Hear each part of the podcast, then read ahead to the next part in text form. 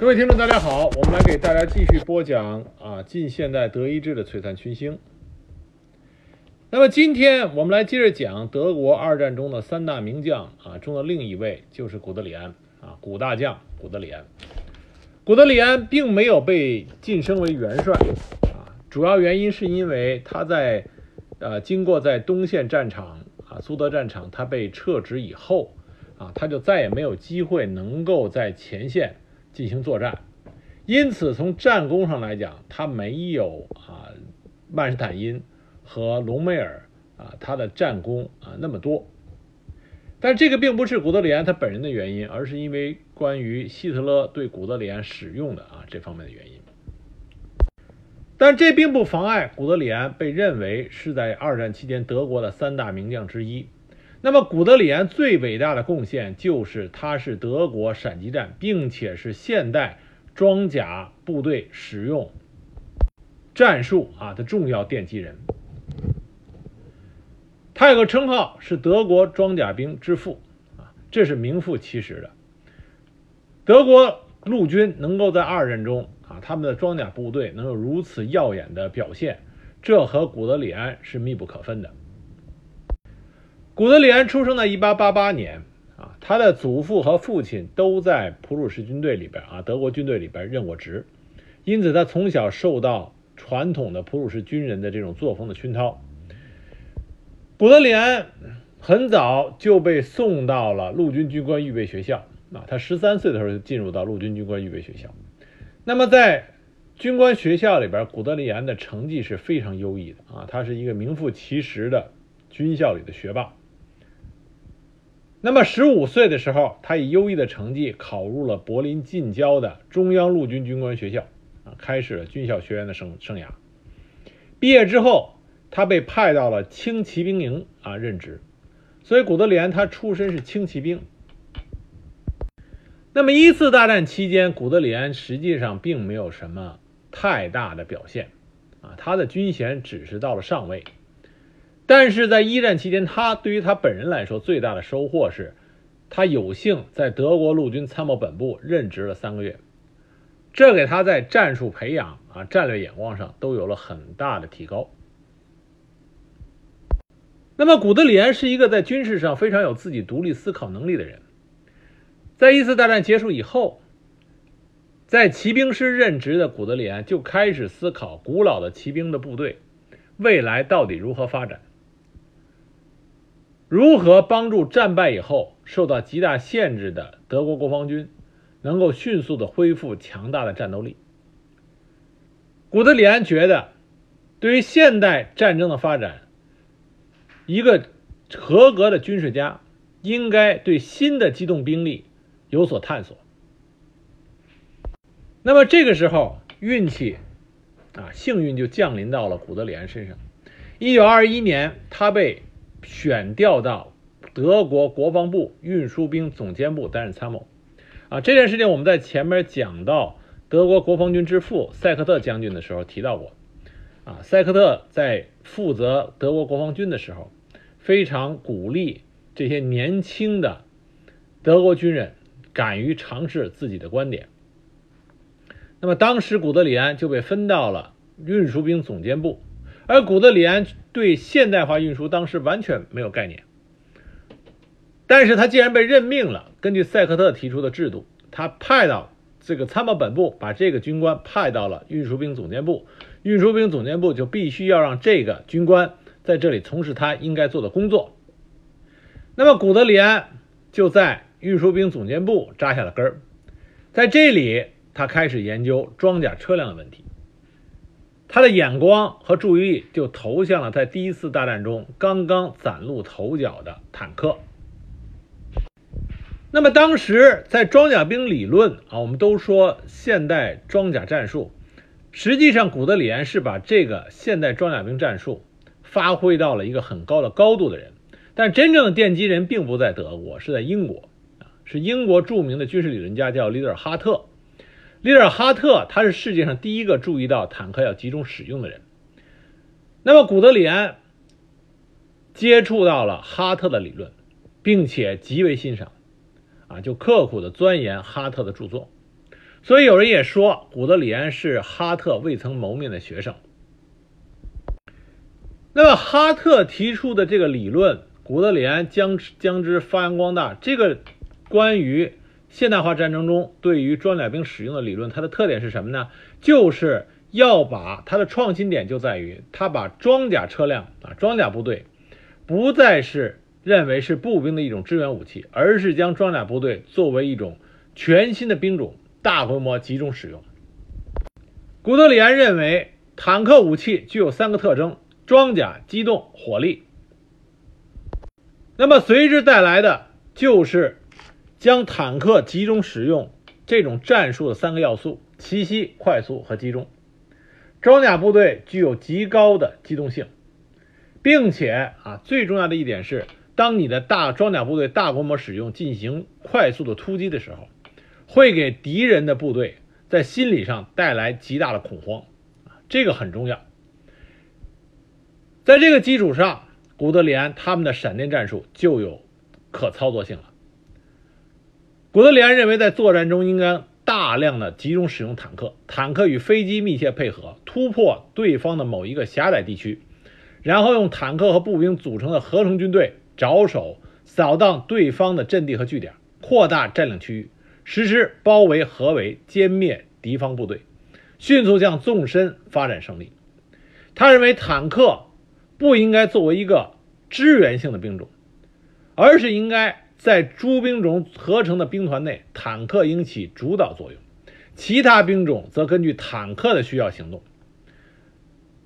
不要把坦克编在步兵师以内，而是要建立各种包含各兵种的装甲师，这样坦克才能更好的发挥作用。那么，这是一种全新的作战理论和战术啊，干战术的这个建议。对于传统军人们来说，接受这么一个创新型的思想是很难的。无论是在奠基人哈特所在的英国，包括古德里安所在的德国，这种先进的现代化军事思想在刚开始完全得不到采纳，因为这种军事思想它所冲击最大的就是陆军中的两大传统兵种，一个是骑兵，一个是步兵。那么，首先骑兵。将会因为坦克的出现彻底被取代，啊，这是一种灾难性的，对于骑兵兵种来说，这是一个灾难性的覆顶之灾。那么对于步兵来说，他们也要交出传统战争啊，传统的战争思想中，步兵作为主力部队这么一个思维，他们要让让位给坦克部队、装甲部队，因为装甲部队将成为陆军作战中啊排在第一名的主要兵种。那么，古德里安当时推崇这种最新的装甲兵作战理论，他在德国的军事周刊上不断的撰文，鼓吹装甲兵作战。可是，德国的这些传统老军人们依然摆脱不了传统的那种军事思想。所以，古德里安虽然在军事周刊上的文章中给他迎来了“装甲战、装甲兵专家”啊这么个称呼，但实际上。啊，实际上他的很多理论在刚开始并没有得到重视，并没有给他实践的机会。那么，真正对古德里安是伯乐的人是谁呢？就是希特勒。希特勒那个充满狂想啊，并且非常愿意将他的一些啊天马行空的思维转化到实际运动中，那么希特勒就喜欢上了。像古德里安提出的这种装甲兵作战理论，强有力、迅速突击，这些都是希特勒最喜欢的词语。因此可以说，希特勒对于古德里安来说有知遇之恩。一九二七年，古德里安这时候已经是少校了，他到新组建的参谋本部运输处任职。一九二八年，他兼任了坦克战术教官。虽然古德里安这个时候对装甲兵战术啊研究的非常透彻，但是他依然从来没有亲眼见过一辆坦克，因为凡尔赛合约不允许德国拥有坦克这样的重型武器装备，所以可以说古德里安之前所做的所有的工作研究都是纸上谈兵。一直到古德里安去瑞典访问的时候，他才在瑞典的坦克部队亲眼见到了坦克，他迫不及待地学会了亲自驾驶坦克，有了极为珍贵的体验。啊，我们说吧，纸上谈兵这个事情，那要看到底这个人最后他的结果是什么。啊，赵括纸上谈兵，最后就是失败；而古德里安纸上谈兵，最后就成为世界上著名的装甲部队的指挥官。那么，随着真正接触到坦克这个实体，而且了解坦克各种的真实的作战性能参数，这更加坚定了古德里安相信把坦克单独成军、单独组成一个兵种，这是最正确的使用办法。一九三零年，古德里安出任第三机械化营的营长，他拼凑成了一支拥有模拟坦克的装甲搜索营，这成为德军第一支供试验用的装甲兵部队。我们这里要强调一下，这是一九三零年，也就是说，距离二次大战啊真正爆发只有九年的时间。德国人，这是一种惊人的进步。九年时间，由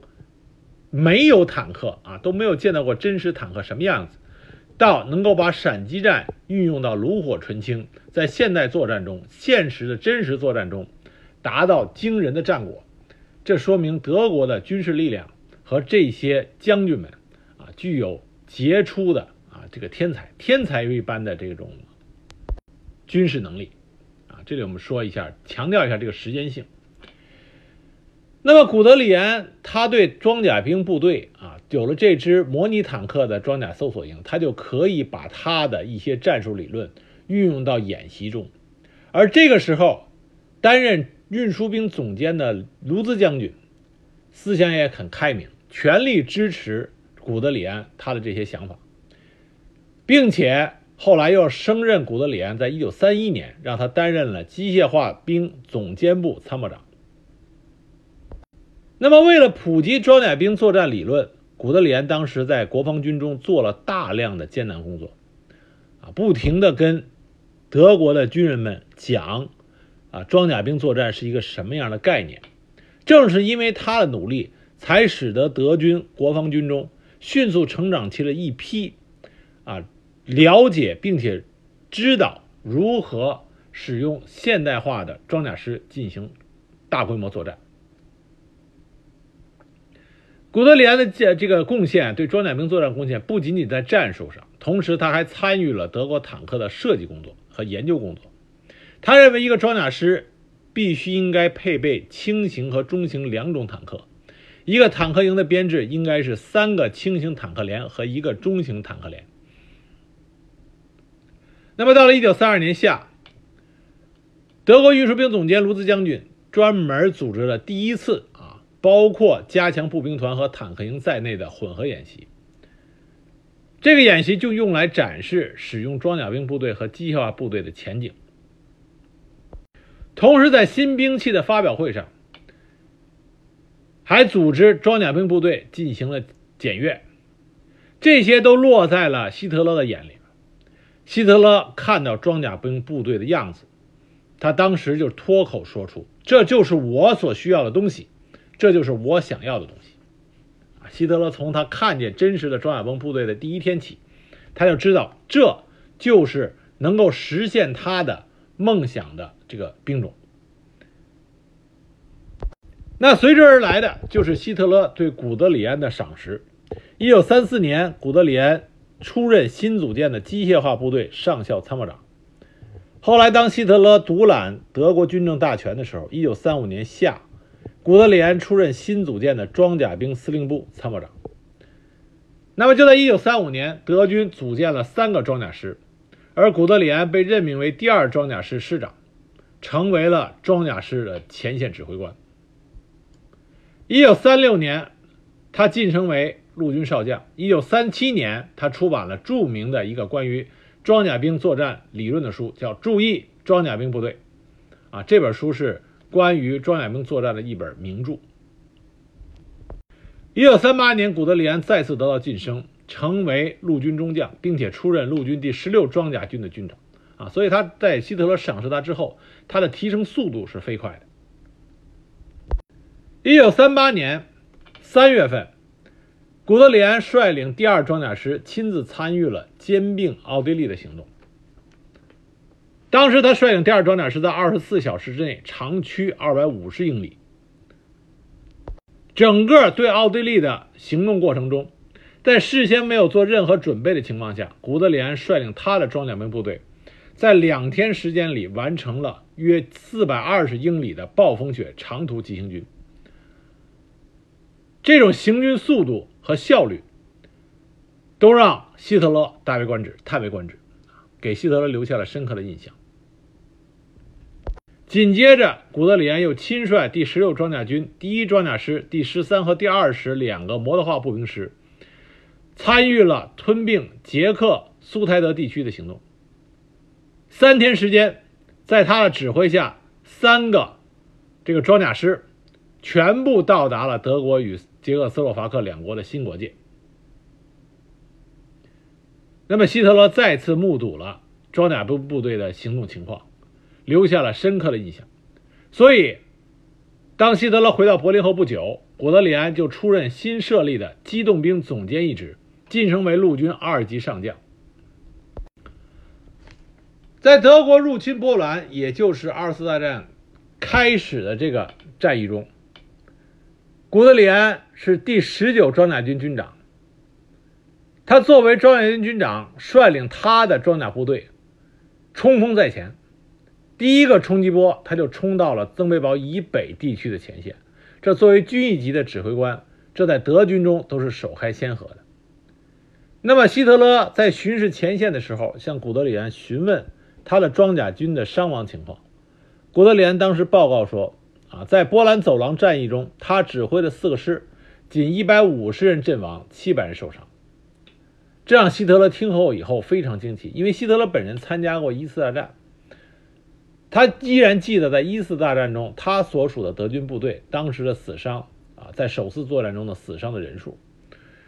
那么，听到古德里安他装甲部队仅有一百五十人阵亡，如此低的阵亡人数，这让希特勒意识到，集中使用装甲部队，这对于突击减少自身伤亡，给敌人造成极大的震撼，这是非常非常有有作用的。那古德里安他对波兰战役的总结就是说，这是对于他的装甲部队第一次火的洗礼。他认为他的装甲部队充分的表现出来了他的价值，证明之前所从事的工作没有白费。而古德里安，他的相当于没有见过的恩师，英国的装甲战理论大师哈特，他的总结就更加精辟。他说。波兰战役总结就是在东方，一支陈旧的无法救药的军队，被一支拥有应用新技术的小坦克部队加上优势的空军所瓦解。因为古德里安对于装甲部队作战战术的杰出贡献，他被授予了骑士铁十字勋章。那么下面，德军就是在西线。准备对英国、法国、荷兰、比利时的进攻啊，就是西线作战。那我们都知道，西线作战实际上使用的是曼施坦因所制定的黄色方案。那么，古德里安在拟定和实行黄色方案这件事情上起到了非常重要的作用。他大力支持曼施坦因所制定的这个黄色方案，他认为这个是能够充分发挥啊装甲部队优势的啊实际的作战方案。那么，西线作战，当时对法国英法联军的西线作战是古德里安啊最得意之作。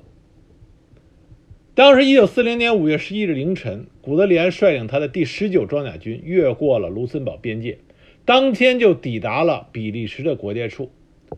继而进攻雅尔丁山区。第二天下午，就是十二日下午，他的两个装甲师已经攻占了法国历史名城色当。十四日黄昏，第一装甲师突破法军的最后一道防线——安德内斯运河，攻占了辛格莱和芬德利希，敲开了通往英吉利海峡的大门。十七日，第一装甲师占领了利贝章和克雷斯。两天后，强渡索姆河。二十日下午，古德里安的部装甲兵部队已经全部赶至了英吉利海峡，顺利的完成了战前所接受的战略任务。这一共花费的是九天时间。九天时间，古德里安就从他的出发地德国赶到了英吉利海峡。这是一场作战，而不是一次行军，所以说这个速度是神速的。当时发展到什么程度？古德里安的装甲部队在向前突进的时候，甚至都没有办法接受俘虏，他直接用扩音器就喊啊，说你们放下手中武器，离开我们面前的道路，让开，让我们往前冲。啊，当时已经到达了这种程度。古德里安的这种神速前进，不仅仅打乱了法军的指挥，同时也打乱了德军进攻的时刻表。可以这么说。就是因为古德里安的装甲兵团，实际上他是在拖着德国的陆军向前前进，因为他这头领头羊，才使得德国整个的行军速度都得到了惊人的提高，完成了对英法联军的毁灭性的打击。那么很可惜，最后古德里安接到希特勒的命令，最终停止攻击行动，造成英国远征军部队从敦刻尔克。撤回英国，在古德里安的回忆录里边，他对这件事情耿耿于怀，耿耿于怀。他认为这是错失了消灭敌人有生力量的一个重要机会。那么，下面希特勒就任命古德里安作为新组建的古德里安装甲兵团司令官，对法军进行彻底的分割、包围和歼灭。那么，古德里安他的装甲军团可以算得上是势不可挡。他在十天之内长驱四百公里，俘虏了法军二十五万人。古德里安的手下的装甲部队都很喜欢在自己的坦克上拿白色的这个呃画上一个 G 啊，英文字母的 G，代表他们是古德里安的部队。这说明他手下的装甲兵这兵团的这些官兵对于古德里安那种爱戴和崇敬的心理，以在古德里安麾下作战，认为这是一种无上的光荣。因为在法国作战中的杰出表现，古德里安升任为德国陆军一级上将。那么，法国战役结束之后，古德里安奉命整编和训练装甲兵部队。他知道下一个目标将会是苏联。那么，在苏德战场上，为了达到闪击效果，德军一共组建了四个装甲兵团。古德里安任命被任命的是第二装甲兵团司令官，他和霍斯上将所组成的第三装甲兵团一起归中央集团军群节制。当时古德里安和霍斯上将的第三装甲兵团，这就相当于中央集团军群的两个铁臂，这两只胳膊要从两翼伸出去，以迅猛的速度对。两臂之间相当于一个怀抱里的苏军部队进行合围，从而对苏联在苏德边境上的主要军事力量达到一个彻底的啊歼灭性的效果。当时希特勒问古德里安说：“你有多长时间能够到达明斯克？”古德里安当时回答是五六天的时间，而真正从二十二日发动攻击开始，到古德里安到达明斯克是二十七号。整整过的就是五天啊，所以说古德里安他说到就做到了。那么在这第一次对苏联红军的合围中，一共消灭了苏军二十二个步兵师，和相当于七个坦克师、六个机械化旅的兵力，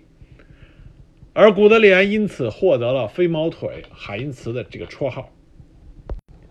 古德里安在指挥装甲兵作战的时候，并不是坐在啊指挥所里边。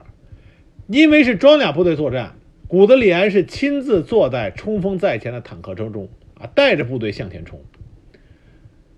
这不像我们想象中的那么安逸。实际上，在苏德战争刚开始的这段期间里边，虽然古德连除呃取得了重大的战绩啊，迅猛无比的向前突进，但随之而来的风险也很大，有几次他都差点就丧命了。比如说，开战第三天，六月二十四日早晨。当时他离开指挥所，准备离开第十七装甲师，前往第十八装甲师部署工作。这个时候，一支苏联步兵军队发现了他们。古德里安当时都得亲自参加战斗，亲自使用车里的机枪向苏军开火。而那天下午，古德里安碰到了另外一个也是很危险的事情，就是他一辆坦克啊，当时他有点脱离主力部队，他在前面，他驾驶一辆坦克，站在上面观察战线的情况。而这个时候，一群苏联步兵啊，居然和他不期而遇。幸亏古德里安反应迅速，啊，反应迅速。那么，还没等苏联士兵反应过来，他就已经命令装甲车啊冲过了人群。当时苏联士兵有人认出了古德里安，还专门啊发表了一条假消息，说古德里安已经被苏军击毙，以至于古德里安不得不用无线电广播告诉德军自己还活着。啊，由此可见，古德里安当时在东线战场是多么的重要。那么当时如果有个苏军士兵开一个冷枪，把站在战车之上的古德里安打死，那么整个的战役进程可能都会发生变化。那么在突击到明斯克之后，古德里安下一个目标就是斯莫林斯克。那古德里安再次发挥了他作战神速啊，进攻神速的这种特点。七月十日，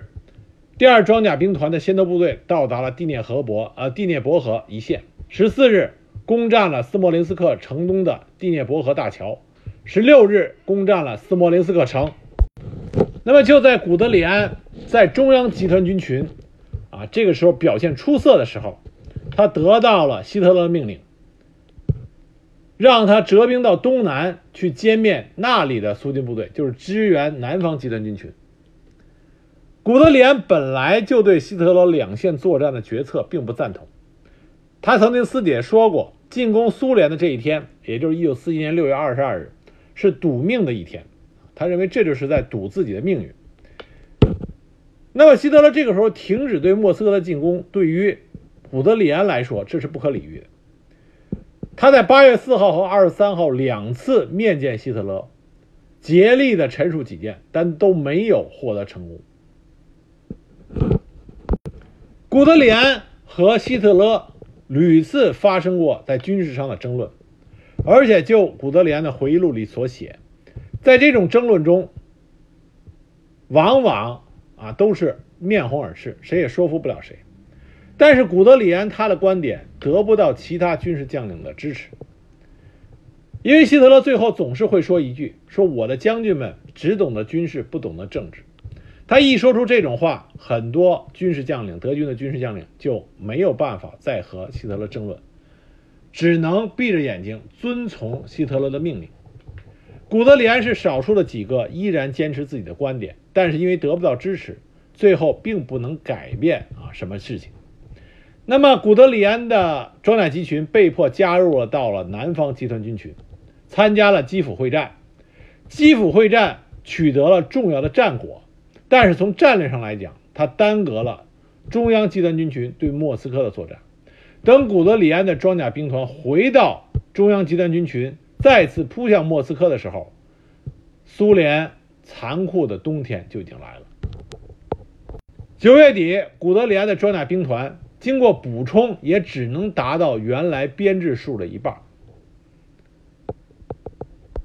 即使这样，古德里安率领他的装甲集群再次对苏联的布良斯克方面军造成了这个方面军巨大的损失，使得他和莫斯科最高统帅部完全失去了联系。但这个时候，古德里安的装甲集群已经啊属于强弩之末的状态了。那么，最终第二装甲集团军先头部队推进到了距图拉仅有三英里的地方。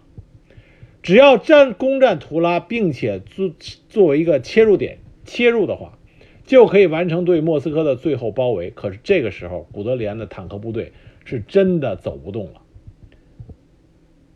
莫斯科地区的寒冬，使得地路这个道路啊变得冰雪泥泞。古德里安坦克部队的坦克行进速度受到了很大影响，并且这个时候德军还穿的是夏衣，而冰冷的寒冬使得古德里安部队出现了严重的冻伤。当时古德里安没有办法把后方运来的所有各种各样保暖的衣服都让他的士兵穿上，缴获的苏军的冬装也都穿上，啊，所以那个时候的真实的情况是啊，不要想象中像电影里看到的，好像德军穿着威武的德军军服，不是那样的。在莫斯科战役最后的阶段啊，实际上那时候的德军看上去一个个都狼狈不堪，穿的军服也是各种，穿的衣服也是各种各样。但是希特勒的这时候的命令依然是主张继续进攻。那么古德里安没有办法，只能按照命令向图拉最最后艰难的进攻。但是碰到苏军顽强而有力的抵抗，古德里安这个时候做出了自己在战争开始以来第一次的撤退决定。但是希特勒不同意他的这个建议，以至于古德里安飞到希特勒面前力陈己见。可是希特勒却严令他，如果无险可守，就地挖掘战壕固守，绝不能放弃任何一寸土地。古德里安据理力争，结果他被希特勒解除了职务。而且这一次的解除职务，古德里安再也没有受到希特勒在前线第一线啊战线最前方的信任。这名在二战开始的时候。在前线立下赫赫战功的陆军上将，从这次解职以后，就再也没有在前线亲自率领部队啊进行作战了。那么解职以后的古德里安一直赋闲在家，一直到一九四三年二月份，他才被希特勒重新启用，任命为装甲兵总监。原因是因为战局发生了重大的变化。那么，德军装甲部队必须要做大的改革，而参谋本部和军需部之间产生了严重的分歧。装甲兵部队对最高统帅部丧失了信心。那么，装甲兵部队认为，总统帅部必须要一个懂得、真正明白装甲兵需要的人来指挥装甲兵这个兵种。在这种大前提下，古德里安被希特勒再次的任命。那么古德里安当时就跟希特勒说：“你让我担任这个职务可以，但是我有几条要求。”他那几条要求实际上就是总结出一句话，就是德国所有关于装甲兵部队的事情，从制造坦克、装备、部队的指挥、构成、训练，所有的和装甲兵有关的一切军事事务，都要由古德里安负责，并且他不受参谋总长领导。不受训练军总司令管辖，直接对元首本人负责。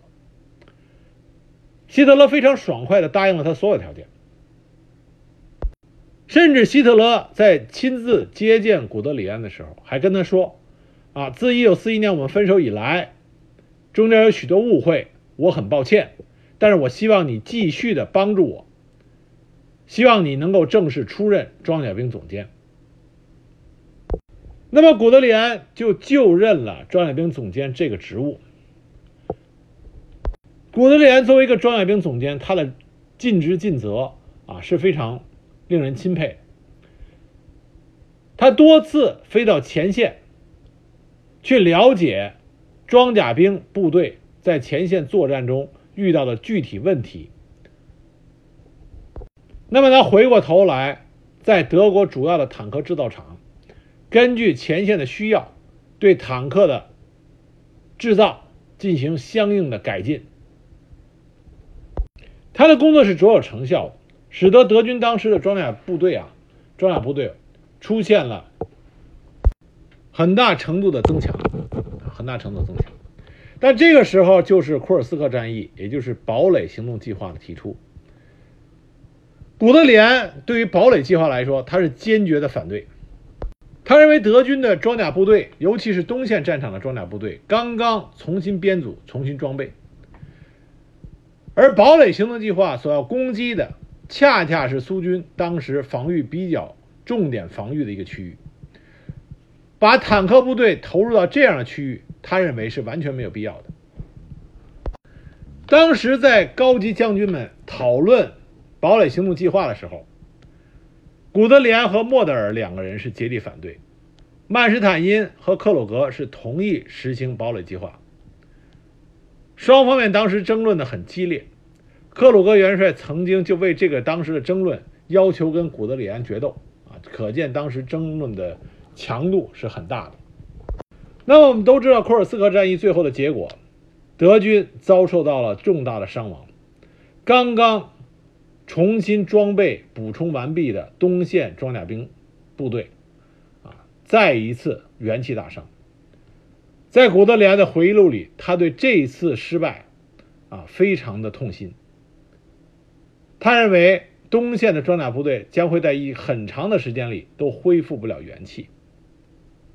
而且他认为这一次失败不仅仅会影响东线作战，甚至于将来用来对付盟军的登陆威胁，德军的装甲部队都会心有余而力不足。而且古德里安在反思德军整个的指挥系统，他认为整个的指挥系统都要进行改组。认为希特勒和他所谓的亲信们，在指挥作战的时候出现了许多前后矛盾的啊自相矛盾的这种决策。那要改组最高统帅部，古德里安一个人说了不算。古德里安甚至他都不是纳粹党党员啊，这是为什么？古德里安在战后，他并没有受到很严厉的啊这个军事法庭的制裁，是因为古德里安他都不是纳粹党员。那么，古德里安对最高统帅部这种改组的目的啊，他找到了一个同盟者，是谁呢？是纳粹德国的宣传部长戈培尔。古德里安对戈培尔的评价是很高的，他认为戈培尔是一个勇敢、充满智慧的人，而戈培尔也很欣赏古德里安。那么，戈培尔跟古德里安说，他同意他的主张啊，同意古德里安的主张，他会去和元首讲，但。戈培尔最终到他临死前都没有跟希特勒明说要改组总统啊最高统帅部这件事情。那么在同一时期，古德里安还去面谈了希姆莱，还有约德尔上将。那这些人都因为害怕希特勒的个人权威，不敢帮助古德里安对希特勒提出啊改组最高统帅部的看法。所以，古德里安亲自啊找机会，向希特勒当面提出他的想法。古德里安很敢说，很敢进言的。他当时面对希特勒，他就直接说：“我真诚的希望元首尽可能少过问军事指挥问题，而把它交给三军参谋总长去处理。作为元首，应该任命一位自己信任的将领担任真正的参谋总长。”从而把目前这种杂乱无章的指挥系统清理出头绪来，这直接就逼着希特勒，你就别军事指挥了，你不行，就这意思，啊，当然希特勒当时也没说什么，但是他心里肯定是很不爽，那么进一步就对古德里安的使用，啊，这产生了心里产生了隔阂。那么古德里安作为德军重要的将领，他当时专门到西线视察，因为盟军的登陆已经是迫在眉睫。如何阻止盟军的登陆，防止盟军开辟第二战场？啊，这是一个很重要的一个，当时大家都知道这是必然发生的。那么对于德国这方面来说，如何能够防止这个事情，将伤害最小化？啊，这是一个关键性的问题。古德里安作为重要的德军将领，他就视察了法国前线。那么我们之前在谈。隆德施泰特时候就提到了，古德里安和隆德施泰特，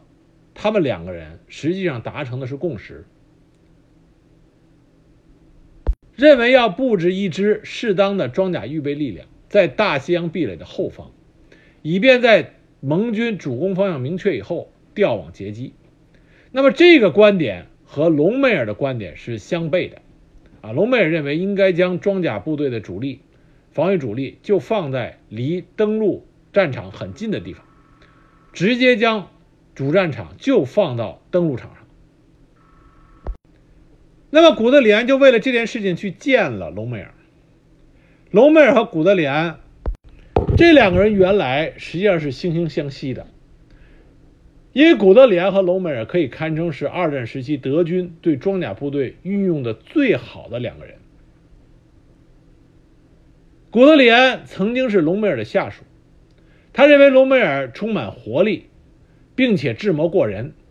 而隆美尔也很器重古德里安，他认为古德里安是现代装甲战争啊这个理论的发扬光大者。那么，隆美尔当时因病离开北非战场的时候，他特意向希特勒举荐的就是当时赋闲在家的古德里安接替自己的指挥职务，因此可以看想见这两个人。对于对方的军事才能，都是极度认可的。可是两个人一见面，关于西线战场如何进行登陆防御这件事情上，两个人都是各执己见。隆美尔的论点就是，盟军具有强大的空中优势，在这种情况下，运动战是绝无可能的。那么古德里安认为，在空中和海上，德军都处于绝对的劣势，因此必须。保证大规模的陆上优势，这才是唯一获胜的机会。而这一获胜的机会就在于必须集中使用装甲力量。两个人其实各自有各自的正确的一面，但是谁也说服不了对方，最终发展成为激烈的争吵。隆美尔当时当面指责古德里安是东线过来的一个完全没有见过世面的乡巴佬。这句话一说出去，古德里安就决定不再理会隆美尔了。啊，你爱怎么样怎么样吧，说服不了你。既然你说出这种话来，咱俩就没有什么可谈的了。那么诺曼底登陆的成功，盟军开辟出了第二战场，而东线苏联红军也大规模的向前突击。纳粹德国的败亡已经上了时间表。这个时候，德军内部开始秘密组织反希特勒。那么，反希特勒组织曾经联系过古德里安，因为古德里安在德军中的威望很高。可是，古德里安认为他们的谋反方案就像空中楼阁一样不可靠，拒绝加入。但他也没有向秘密警察揭发谋反组织的行动。实际上，三大将里边，古德里安、曼施坦因都被这些反希特勒的组织接触过。但是这两个人都选择了置身于外啊，根本都不牵扯其中。隆美尔牵扯其中，最后造成了自己杀身之祸。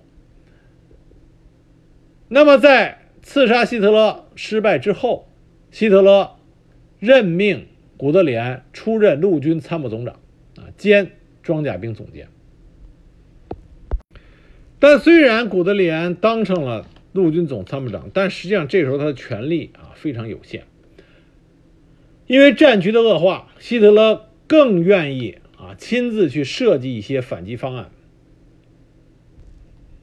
那么在这些反击的想法里面，希特勒就显示出他在具体的军事策划和对部队的了解中，他已经不在啊，他并这方面他并不擅长，因此他在几次。反击过程中都是在刚开始反击顺利之后啊就没就虎头蛇尾，而这些计划都是没有经过古德里安同意，并且古德里安之之前啊并不知情，这让古德里安很恼火，因此在战略战术上，他跟希特勒之间的争吵越来次数越来越多，分歧越来越大。到了1945年3月下旬，当时希特勒已经不能忍受古德里安的指责。于是就以健康疗养的名义罢免了古德里安总参谋长的军职，将他贬入预备役。那么古德里安就此离开了啊，他奋斗了大半生的装甲部队。当时古德里安跟希特勒的争吵到什么地步啊？举一个例子啊，在某一次会议里边，希特勒当时狂暴的指责当时的一位将军，古德里安越听越火大，他觉得这种指责是完全没有理由的。真正的责任应该是归于下达命令的希特勒。古德里安当时做出了一种惊人举动，他直接就跟希特勒说：“请允许我打断你的话。”啊，说完这句话以后，他就直接为那位将军进行了解释。而希特勒完全没有想到，居然还有人敢跟他这么说话。所以，希特勒将在场会议的其他人都赶出去，只剩下他、凯特尔和古德里安三个人。然后他跟古德里安说：“古德里安上将，你的健康问题使得你必须请六个星期的病假。古德里安也很横，他直接就说：“是的，那我马上就走。”那希特勒就跟他说：“等开会开完了再走。”然后把所有所有人都召集回来。古德里安不发一言，一直到会议结束。而希特勒也没有再继续去斥责那位将军。啊，会议就结束了。结束之后，古德里安就以健康原因被免去了总参谋长的职务。那么，在德纳粹德国失败的时候，古德里安很聪明，他向美军投的降啊，他向美军投降，随后被关押了三年。那么，在纽伦堡审判过程中，因为他首先第一个不是纳粹党成员，第二个没有犯过任何战争罪行，在打苏德战争的时候，古德里安是对是对当时德军最高统帅部下达的啊，就是所有的苏联红军的政委一经抓住以后直接枪毙。古德里安是对这个命令。最坚定的反对者，最坚定的反对者，因此古德里安并没有被受到任何关于战争罪行的指控。那么他被释放以后，成为了西德军队重要的军事顾问，帮助建立了西德军队的防御体系。一九五四年五月十四日，他因为心脏病去世。古德里安虽然被并没有啊被授予过德军的元帅衔。但是他在德国军界拥有着极高的威望，他被称之为德国装甲兵之父、闪击英雄。那么，为什么古德里安会这么受到啊全世界军史、军事家、军事理论家所有人的推崇呢？是因为他从刚开始，他甚至都没有见过真实的坦克，他从一个完全的纸上谈兵，到后来。能够真正的将他的理论用在实际的战场指挥中，并且取得了惊人的战果。他不仅仅是一个军事理论家，也是一个军事指挥家。不仅仅是一个军事指挥家，还是一个战略家。不仅仅他知道如何进行坦克战术，提出一个优秀的坦克战术并直接执行，他还了解具体坦克的性能。根据实际的战场经验，去琢磨怎么样提高坦克性能，告诉坦克制造的人员，应该在哪些方面提高坦克的一些参数。只要是和装甲部队有关的所有事情、所有方面，他不懂的，他会不耻下问，向这个方面的技术人才进行请教。所以，他相当于整个装甲部队啊。无论是从战术、战略，啊，军事理论、装备制造、配备、军种组成各个方面，他无一不通，这是非常难得的。另外，作为一个军事统帅，他既能和他的士兵进行非常和谐的交流，他的士兵都很热爱他，同时。他面对希特勒啊，这个当时德国最高元首，相当于独裁性质的领袖，他能够坚持己见，坚持自己的正确观点，毫不退缩，敢于进行争辩，顶撞希特勒都无所谓。这也是为什么他的人格受到了历史学家和军事学家的高度赞扬。那么，那我们不为夸张啊，不一点都不夸张的，可以这么说。我们一旦提起来坦克和装甲部队的使用，那么在整个的现代战争史里边，首推第一人就是古德里安。其他的，无论是巴顿、